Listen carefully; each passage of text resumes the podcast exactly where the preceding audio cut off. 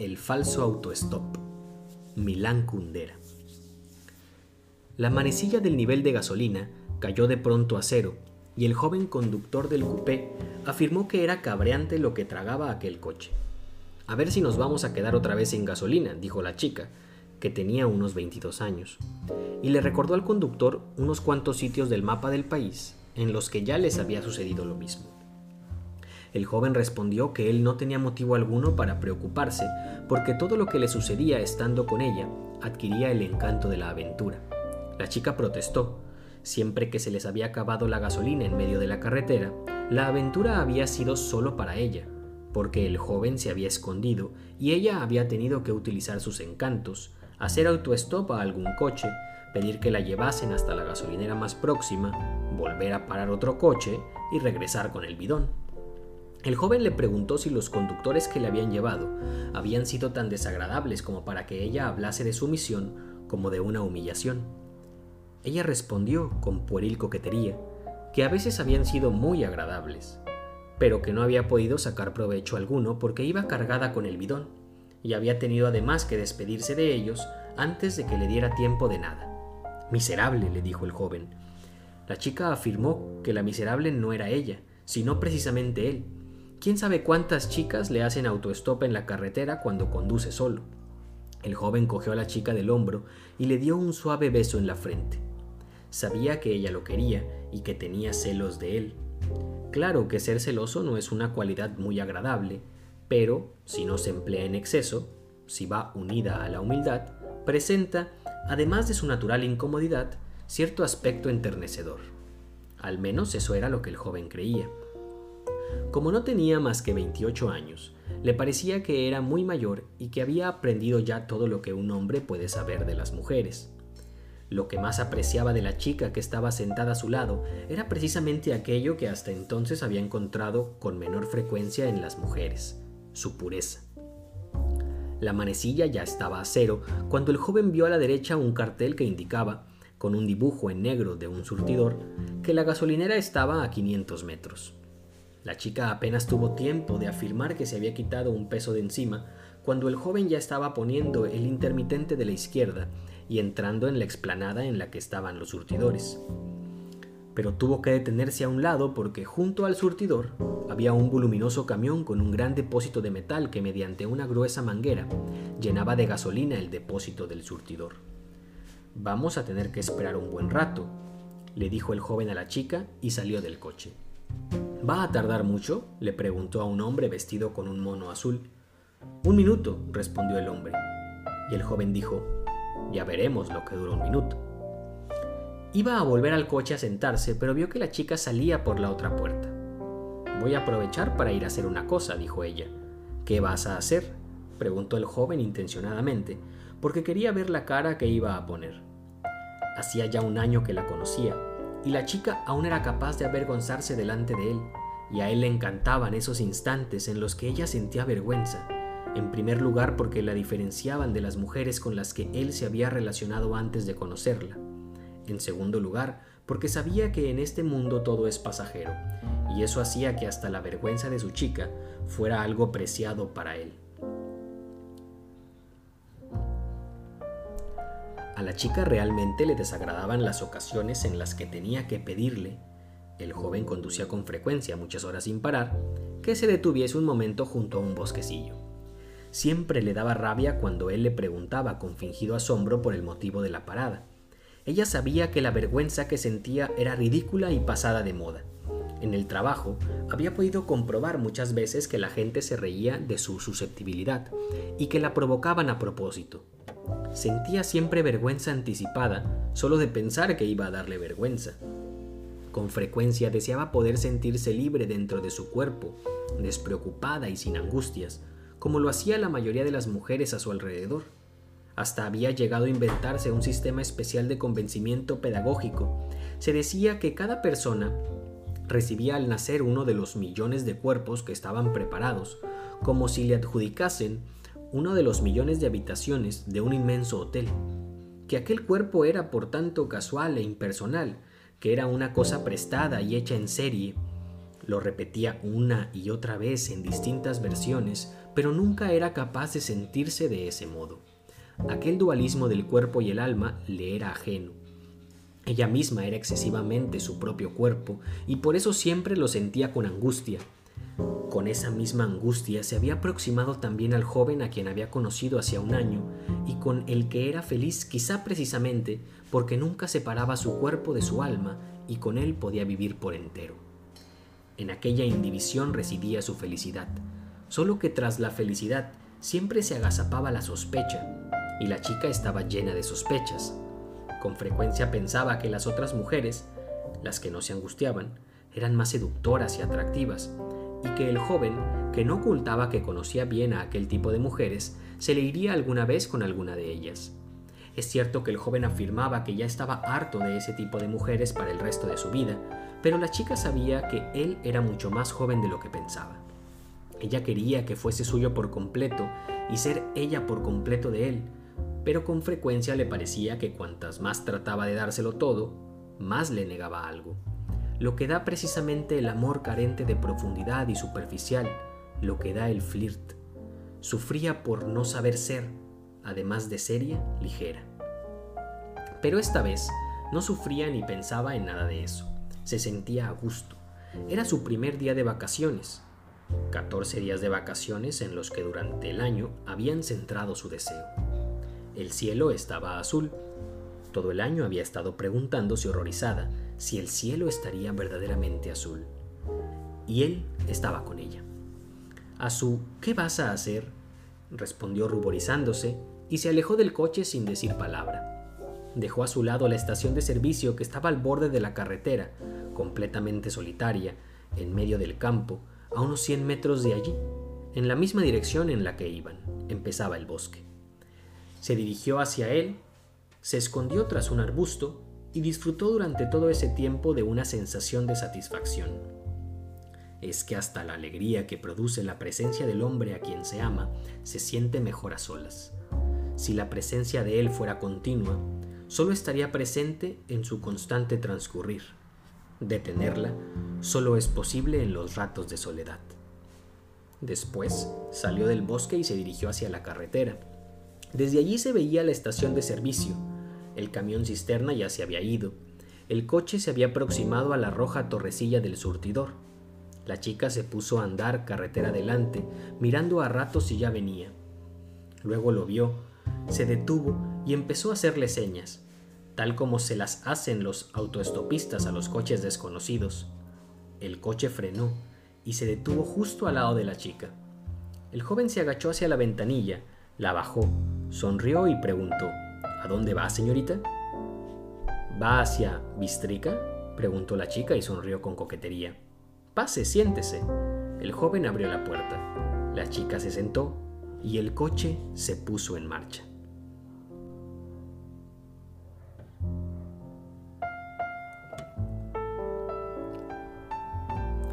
El joven siempre disfrutaba cuando su chica estaba alegre. No ocurría con frecuencia. Tenía un trabajo bastante complicado, en un ambiente desagradable, con muchas horas extras. En casa, su madre estaba enferma, solía estar cansada. Tampoco destacaba por la firmeza de sus nervios ni por su seguridad en sí misma. Era víctima fácil de la angustia y el miedo. Por eso era capaz de recibir cualquier manifestación de alegría de ella, con la ternura y el cuidado de un padre adoptivo. Le sonrió y dijo, Hoy estoy de suerte. Hace ya cinco años que conduzco, pero nunca he llevado a una autoestopista tan guapa. La chica le estaba agradecida al joven por cada una de las alamerías que le hacía.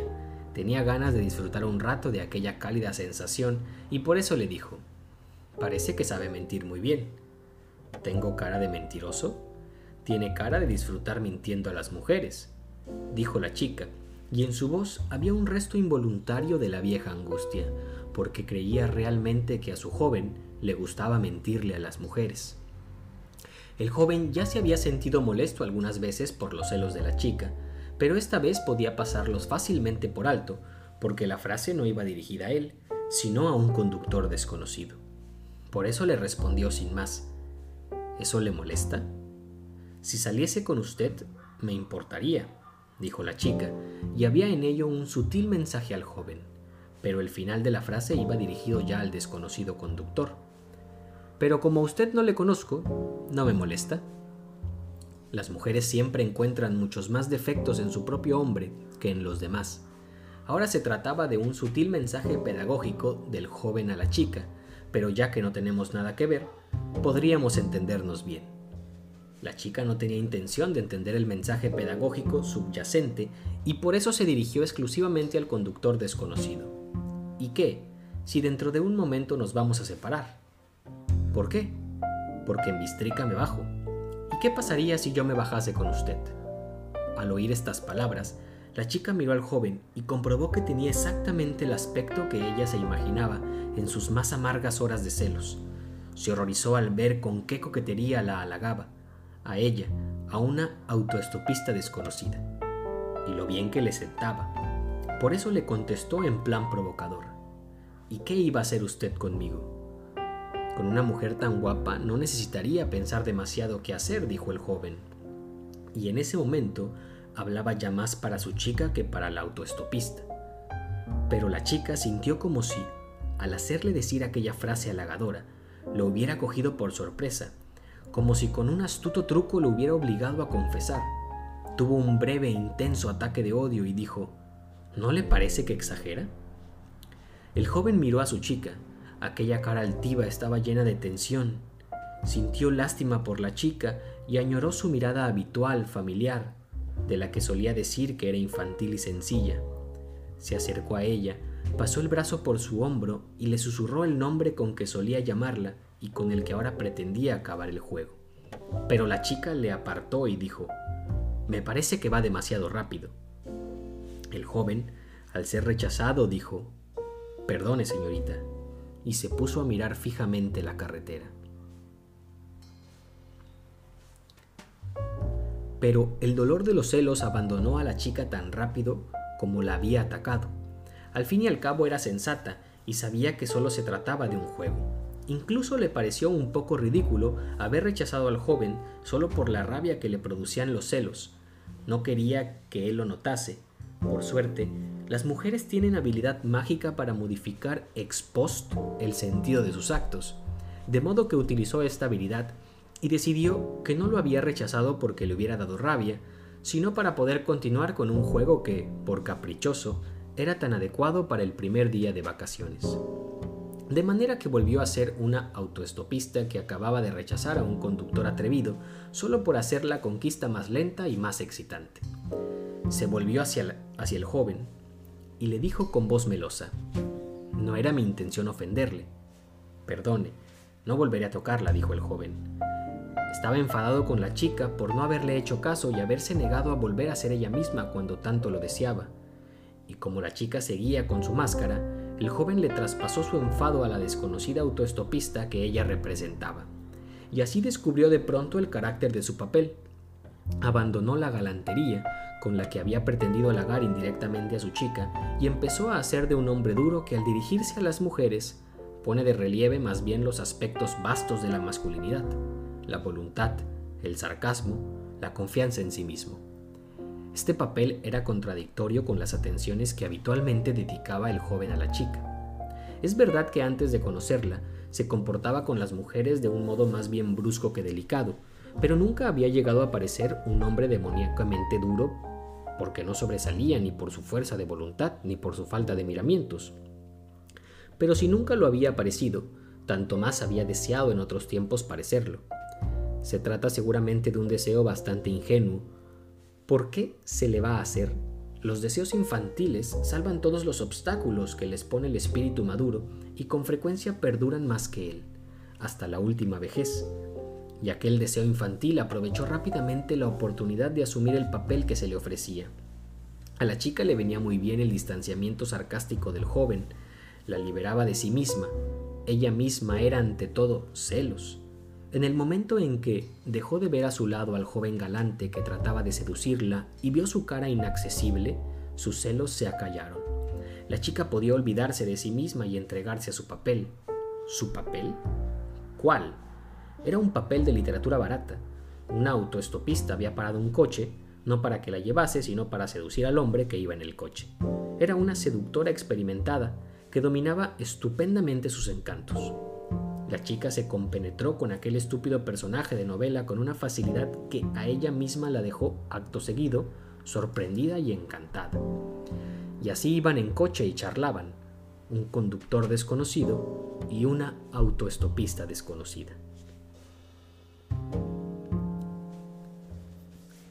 No había nada que el joven hubiera echado tanto en falta en su vida como la despreocupación. La carretera de su vida había sido diseñada con despiadada severidad. Su empleo no acababa con las ocho horas de trabajo diario. Invadía también el resto de su tiempo con el aburrimiento obligado de las reuniones y del estudio en casa.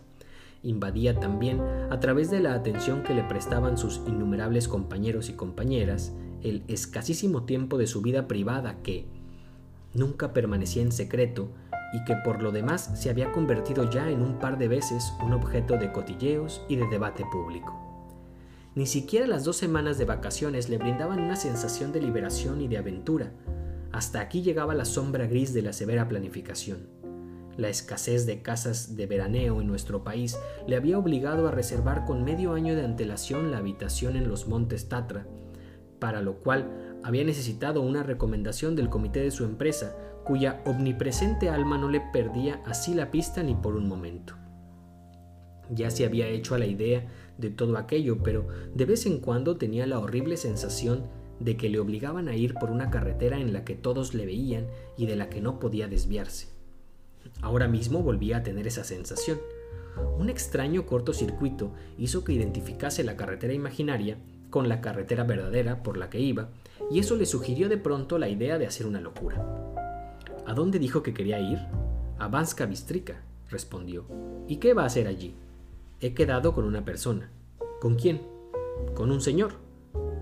El coche se aproximaba a un cruce de caminos importante. El conductor disminuyó la velocidad para poder leer las señales que indicaban la dirección. Luego dobló a la derecha. ¿Y qué pasaría si no llegase a su cita? sería culpa suya y tendría que ocuparse de mí. Seguramente no se ha dado cuenta de que he doblado hacia Nove Samki. ¿De verdad? Se ha vuelto loco. No tenga miedo, yo me ocuparé de usted, dijo el joven. De pronto el juego había adquirido un nivel superior. El coche no solo se alejaba de su objetivo imaginario en Banska Bistrika, sino también del objetivo real, hacia el que había partido por la mañana los Tatra y la habitación reservada. De pronto la vida de ficción atacaba a la vida sin ficción. El joven se alejaba de sí mismo y de la severa ruta de la que hasta ahora nunca se había desviado. Pero si había dicho que iba a los pequeños Tatra, se asombró la chica. Señorita, yo voy a donde quiero. Soy un hombre libre y hago lo que quiero y lo que me da la gana.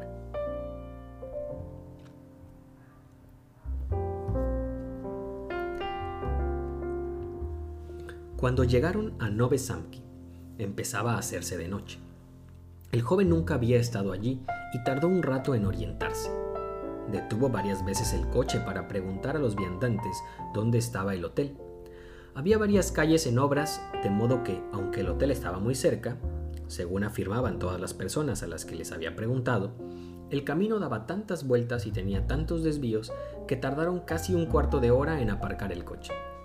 El hotel no tenía un aspecto muy agradable, pero era el único hotel de la ciudad, y el joven ya no tenía ganas de seguir conduciendo, así que le dijo a la chica, espere, y bajó del coche.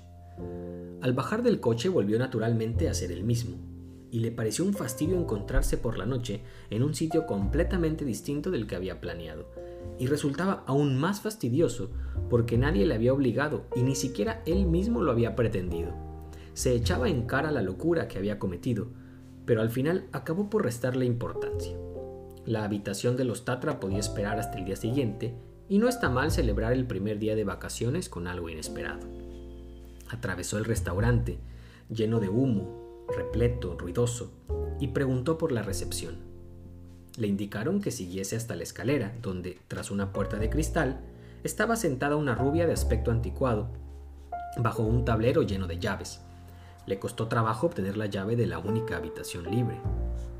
La chica, al quedarse sola, también prescindió de su papel, pero le fastidiaba encontrarse en una ciudad extraña, Estaba tan entregada al joven que no dudaba de nada de lo que él hacía y dejaba en sus manos con toda confianza las horas de su vida. Pero en cambio volvió a pensar que quizá, tal como ella ahora, otras mujeres con las que se encontraba en sus viajes de trabajo esperarían al joven en su coche. Pero, curiosamente, aquella imagen ahora no le produjo dolor. La chica sonrió inmediatamente al pensar lo hermoso que era que esa mujer extraña fuese ahora ella aquella mujer extraña, irresponsable e indecente, una de aquellas de las que había tenido tantos celos. Le parecía que les había ganado la mano a todas, que había descubierto el modo de apoderarse de sus armas, de darle al joven lo que hasta entonces no había sabido darle, ligereza, inmoralidad e informalidad. Sintió una particular sensación de satisfacción por ser capaz de convertirse ella misma en todas las demás mujeres y de ocupar y devorar así ella sola, la única, a su amado. El joven abrió la puerta del coche y condujo a la chica al restaurante. En medio del ruido, la suciedad y el humo, descubrió una única mesa libre en un rincón.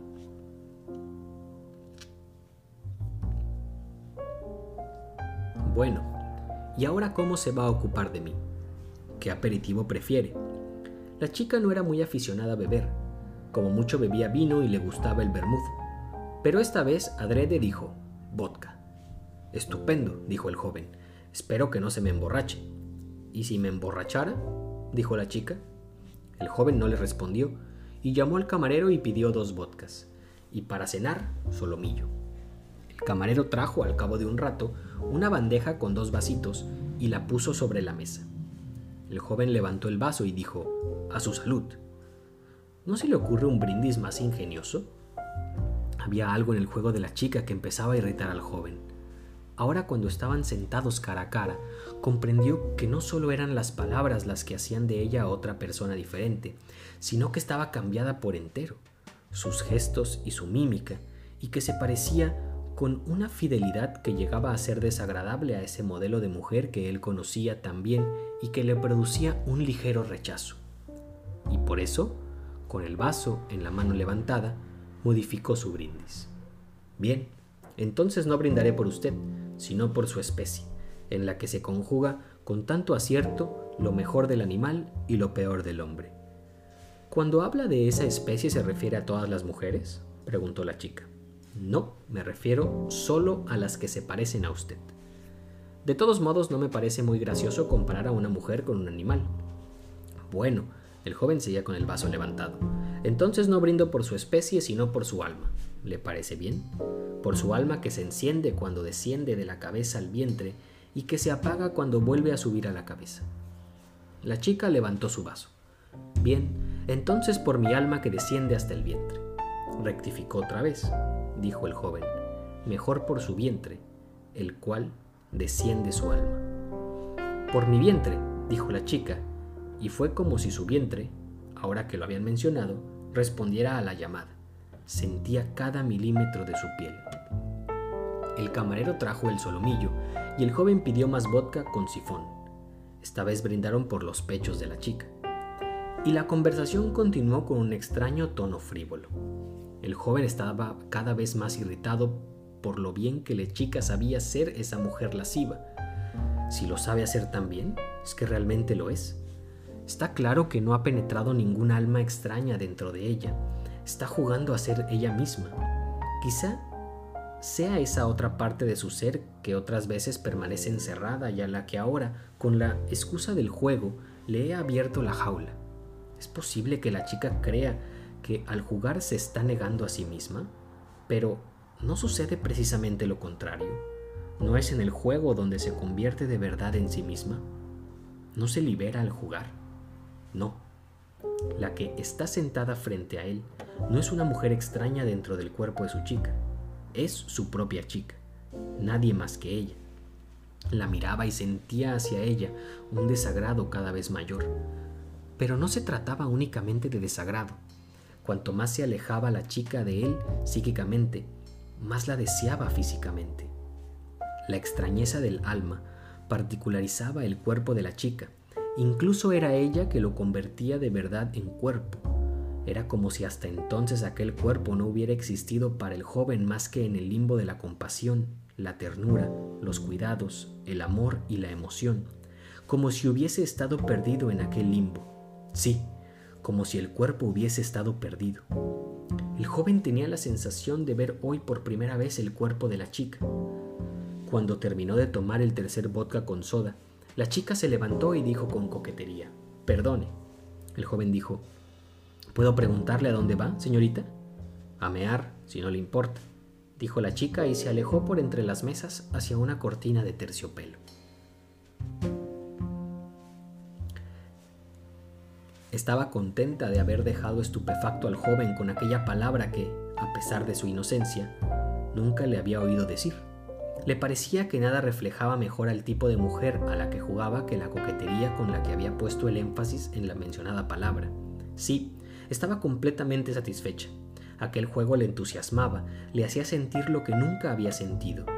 Por ejemplo, aquella sensación de despreocupada irresponsabilidad. Ella que siempre había tenido miedo de cada paso que tenía que dar, de pronto se sentía completamente suelta. Aquella vida ajena dentro de la que se encontraba era una vida sin vergüenza, sin determinaciones biográficas, sin pasado y sin futuro, sin ataduras. Era una vida excepcionalmente libre. La chica, siendo autoestopista, podía hacerlo todo. Todo le estaba permitido, decir cualquier cosa, hacer cualquier cosa, sentir cualquier cosa. Atravesaba la sala y se daba cuenta de que la miraban desde todas las mesas. Esa también era una sensación nueva, hasta entonces desconocida, la impúdica satisfacción del propio cuerpo. Hasta ahora nunca había sido capaz de liberarse por completo de aquella niña de 14 años que se avergüenza de sus pechos y que siente como un desagradable impudencia que le sobresalgan del cuerpo y sean visibles. Aunque siempre se había sentido orgullosa de ser guapa y bien hecha, aquel orgullo era inmediatamente corregido por la vergüenza. Intuía correctamente que la belleza femenina funciona, ante todo, como incitación sexual y eso le desagradaba. Ansiaba que su cuerpo solo se dirigiese al hombre que amaba. Cuando los hombres le miraban los pechos en la calle, le parecía que con ello arrasaban una parte de su más secreta intimidad, que solo le pertenecía a ella y a su amante. Pero ahora era una autoestopista, una mujer sin destino, se había visto privada de las tiernas ataduras de su amor y había empezado a tomar intensa conciencia de su cuerpo. Lo sentía con tanta mayor excitación cuanto más extraños eran los ojos que lo observaban. Cuando pasaba junto a la última mesa, un individuo medio borracho, deseando jactarse de ser un hombre de mundo, le dijo en francés, ¿Convein, mademoiselle? La chica lo entendió, irguió el cuerpo, sintiendo cada uno de los movimientos de sus caderas, desapareció tras la cortina.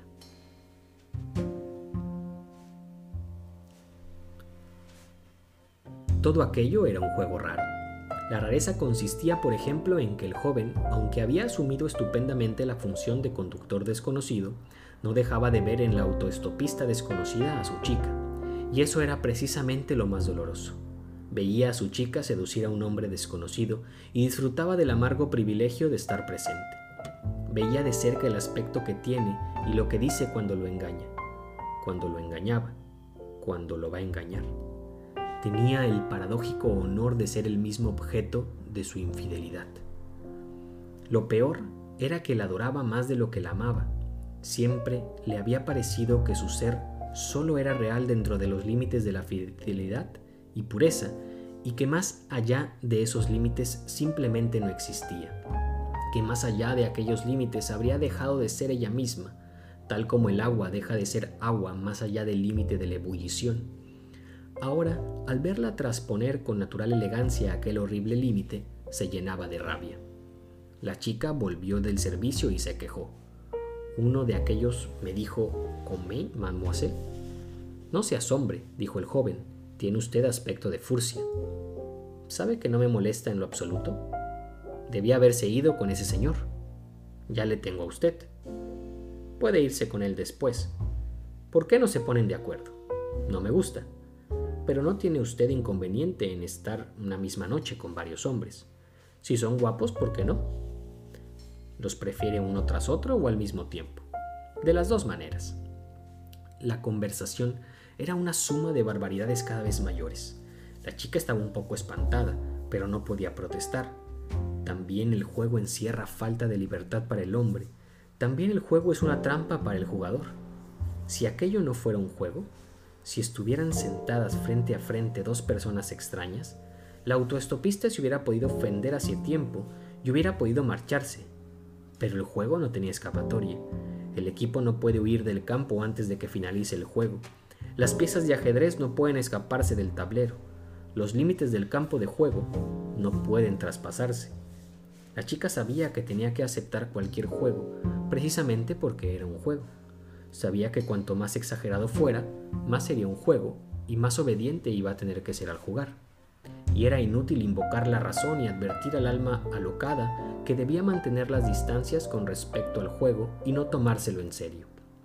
Precisamente porque se trataba solo de un juego. El alma no tenía miedo, no se resistía y caía en él como alucinada. El joven llamó al camarero y pagó la cuenta. Luego se levantó y le dijo a la chica, ¿podemos ir? ¿A dónde? Fingió asombro la chica. No pregunte si camina, dijo el joven. ¿Con quién se cree que está hablando? Con una furcia, dijo el joven.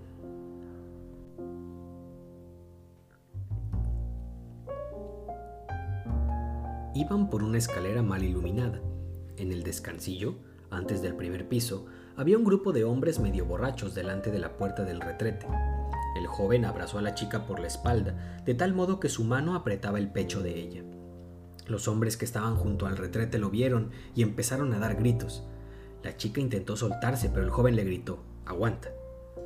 Los hombres aprobaron su actitud con safia solidaridad y dijeron a la chica unas cuantas groserías. El joven llegó con la chica al primer piso y abrió la puerta de la habitación. Encendió la luz. Era una habitación estrecha con dos camas, una mesilla, una silla y un lavabo. El joven cerró la puerta y se volvió hacia la chica. Estaba frente a él, con un gesto de suficiencia y una mirada descaradamente sensual. El joven la miraba y trataba de descubrir tras la expresión lasciva los familiares rasgos de la chica, a los que amaba con ternura. Era como si mirase dos imágenes metidas en un mismo visor, dos imágenes puestas una encima de otra y que se transparentasen la una a través de la otra.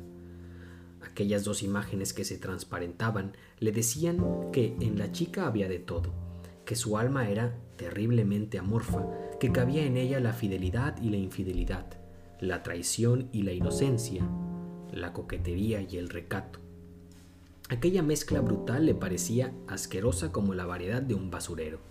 Las dos imágenes seguían transparentándose, la una a través de la otra, y el joven pensaba en que la chica solo se diferenciaba de las demás superficialmente, pero que en sus extensas profundidades era igual a otras mujeres, llena de todos los pensamientos, las sensaciones, los vicios posibles, dándoles así la razón a sus dudas y a sus celos secretos, que lo que parece un perfil que marca sus límites como individuo es solo una falacia que engaña al otro, a quien la mira, a él. Le parecía que aquella chica, tal como él la quería, no era más que un producto de su deseo, de su capacidad de abstracción, de su confianza, y que la chica real estaba ahora ante él y era desesperadamente extraña, desesperadamente ambigua. La odiaba. ¿Qué estás esperando? Desnúdate, dijo. La chica inclinó con coquetería la cabeza y dijo, ¿para qué? El tono con que lo dijo le resultó muy familiar. Le pareció que hace ya mucho tiempo se lo había oído a otra mujer, pero ya no sabía a cuál. Tenía ganas de humillarla, no a la autoestopista, sino a su propia chica. El juego se había confundido con la vida. Jugar a humillar al autoestopista no era más que una excusa para humillar a la chica. El joven olvidó que estaba jugando. Sencillamente odiaba a la mujer que estaba delante de él. La miró fijamente y sacó de la cartera un billete de 50 coronas. Se lo dio a la chica. ¿Es suficiente? La chica cogió las 50 coronas y dijo, no me valora demasiado. El joven dijo, no vales más. La chica se abrazó al joven. No debes portarte así conmigo. Conmigo tienes que portarte de otra manera. Tienes que poner algo de tu parte. Lo abrazaba y trataba de llegar con su boca a la de él. El joven le puso los dedos en la boca y la apartó suavemente. Dijo, Solo beso a las mujeres cuando las quiero. ¿Y a mí no me quieres? No. ¿Y a quién quieres? ¿A ti qué te importa? Desnúdate. Nunca se había desnudado así. La timidez, el sentimiento interior de pánico, el alocamiento, todo lo que siempre había sentido al desnudarse delante del joven, cuando no la tapaba la oscuridad. Todo aquello había desaparecido. Ahora estaba frente a él, confiada, descarada, iluminada y sorprendida al descubrir de pronto los hasta entonces desconocidos gestos del desnudo lento y excitante. Percibía sus miradas, iba dejando a un lado, con mimo, cada una de sus prendas y saboreaba los distintos estadios de la desnudez. Pero de pronto se encontró ante él totalmente desnuda, y en ese momento se dijo que el juego había terminado, que al quitarse la ropa se ha quitado también el disfraz y que ahora está desnuda, lo cual significa que ahora vuelve a ser ella misma, y que el joven ahora tiene que acercarse a ella y hacer un gesto con el que lo borre todo, tras el cual solo vendrá ya el más íntimo acto amoroso. Así que se quedó desnuda delante del joven y en ese momento dejó de jugar. Estaba perpleja y en su cara apareció una sonrisa que era de verdad solo suya, tímida y confusa. Pero el joven no se acercó a ella y no borró el juego. No percibió la sonrisa que le era familiar. Solo veía ante sí el hermoso cuerpo extraño de su propia chica a la que odiaba. El odio limpió su sensualidad de cualquier resto de sentimientos. Ella quiso acercarse, pero él le dijo, Quédate donde estás, quiero verte bien. Lo único que ahora deseaba era comportarse con ella como con una furcia de alquiler solo que el joven nunca había tenido una furcia de alquiler, y las únicas imágenes de que disponía al respecto provenían de la literatura y de lo que había oído contar. Se remitió por lo tanto a aquellas imágenes, y lo primero que vio en ellas fue a una mujer en ropa interior, negra, con medias negras, bailando sobre la reluciente tapa de un piano. En la pequeña habitación del hotel no había piano, lo único que había era una mesilla junto a la pared pequeña, cubierta con un mantel de lino le ordenó a la chica que se subiera a ella. La chica hizo un gesto de súplica, pero el joven dijo, ya has cobrado. Al ver en la mirada del joven su irreductible obsesión, trató de continuar con el juego, aunque ya no podía ni sabía hacerlo. Con lágrimas en los ojos se subió a la mesa. Apenas medía un metro de lado, y una de las patas era un poquito más corta. La chica de pie sobre la mesa tenía sensación de inestabilidad pero el joven estaba satisfecho con la figura desnuda que se elevaba por encima de él y cuya avergonzada inseguridad no hacía más que incrementar su autoritarismo. Deseaba ver aquel cuerpo en todas las posturas y desde todos los ángulos, del mismo modo en que se imaginaba que lo habían visto y lo verían también otros hombres. Era grosero y lascivo. Le decía palabras que ella nunca le había oído decir. La chica tenía ganas de rebelarse, de huir del juego, le llamó por su nombre, pero él le gritó que no tenía derecho a tratarlo con tanta confianza. Y así, por fin, confusa y llorosa, le obedeció. Se inclinaba y se agachaba según los deseos del joven. Saludaba y movía las caderas como si estuviera bailando un twist. En ese momento, al hacer un movimiento un poco más brusco, el mantel se deslizó bajo sus piernas y estuvo a punto de caerse. El joven la sostuvo y la arrastró a la cama. La penetró, ella se alegró de pensar que al menos ahora se acabaría aquel desgraciado juego y que volverían a ser ellos mismos, tal como eran, tal como se querían. Trató de unir su boca a la de él, pero el joven se lo impidió, y le repitió que solo besaba a una mujer cuando la quería. Se echó a llorar, pero ni siquiera el llanto pudo disfrutar, porque el furioso apasionamiento del joven iba ganándose gradualmente su cuerpo, que hizo callar a los lamentos de su alma. Pronto hubo en la cama dos cuerpos perfectamente fundidos, sensuales y ajenos. Aquello era precisamente lo que toda su vida le había espantado y lo que había tratado cuidadosamente de evitar, acostarse con alguien sin sentimientos y sin amor. Sabía que había atravesado la frontera prohibida, pero ahora, después de cruzarla, ya se movía sin protestar y con plena participación. Solo en algún rincón lejano de su conciencia se horrorizaba al comprobar que nunca había sentido tal placer y tanto placer como precisamente esta vez, más allá de aquella frontera. Luego todo terminó. El joven se levantó de encima de la chica y llevó la mano al largo cable que colgaba sobre la cama. Apagó la luz. No deseaba ver la cara de la chica. Sabía que el juego había terminado, pero no tenía ganas de volver a la relación habitual con ella. Le daba miedo aquel regreso. Estaba ahora acostado en la oscuridad junto a ella, acostado de modo que sus cuerpos no se tocaran. Al cabo de un rato, oyó un suave gemido. La mano de la chica rozó tímida, infantilmente la suya. La rozó, se retiró, volvió a rozarla, y luego se oyó una voz suplicante que gemía. Lo llamaba por un apelativo familiar y decía, yo soy yo, yo soy yo. El joven callaba, no se movía y advertía la triste falta de contenido de la afirmación de la chica, en la que lo desconocido era definido por sí mismo, por lo desconocido. Y la chica pasó enseguida de los gemidos a un ruidoso llanto y volvió a repetir aquella emotiva tautología incontables veces. Yo soy yo, yo soy yo, yo soy yo. El joven empezó a llamar en su ayuda a la compasión. Tuvo que llamarla de lejos, porque por allí cerca no se encontraba, para acallar a la chica. Todavía tenían por delante trece días de vacaciones.